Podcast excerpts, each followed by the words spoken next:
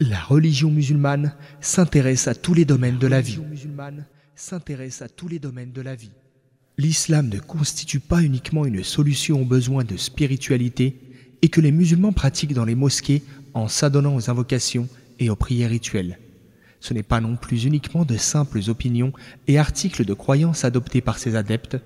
De même, il ne se résume pas non plus à un système économique dans toute sa complétude il ne se limite pas également à être un ensemble de principes et de théories pour fonder un système politique et servir de base à la construction de la société, pas plus qu'il ne se réduit à une collection de règles de savoir-vivre et de civilités utiles dans les relations avec les gens.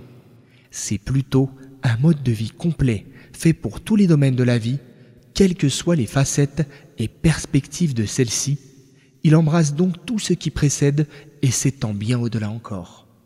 Allah a fait pour les musulmans que cette grâce soit complète et il est satisfait que nous adoptions cette religion parfaite comme lui-même l'affirme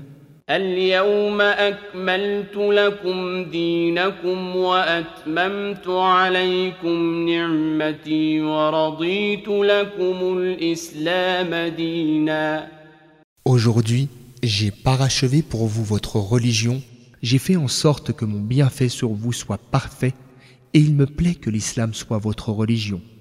Troisième verset de la sourate La table servie.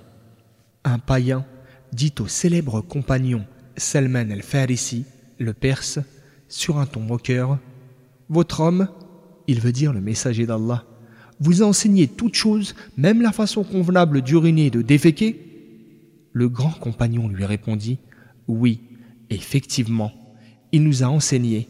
Et il se mit à lui énumérer les prescriptions et bonnes manières enseignées par l'islam à ce sujet.